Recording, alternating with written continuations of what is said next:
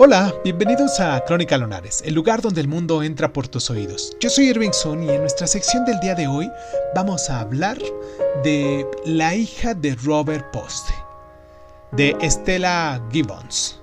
Comenzamos.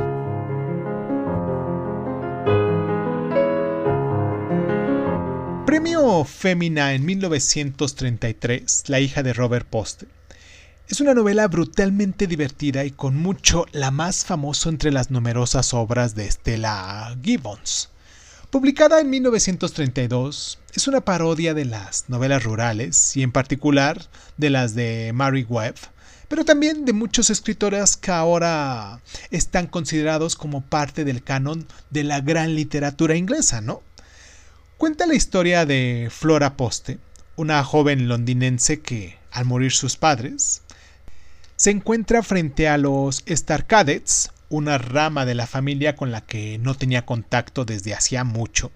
La novela está poblada de una cornucopia de personajes fantásticos, desde la señora Smilling, coleccionista de sostenes, hasta el pesado señor Mibuk y la maravillosa colección que es la propia granja.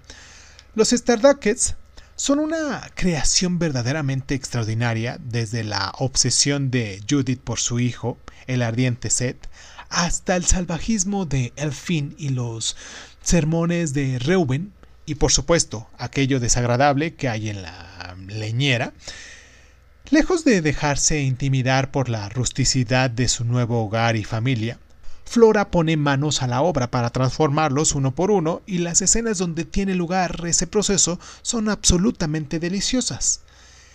Esta mordiente sátira tiene como blanco desde las maquilaciones sociales de Austen hasta la melodramática fatalidad de Hardy y el ampuloso romanticismo de Lawrence.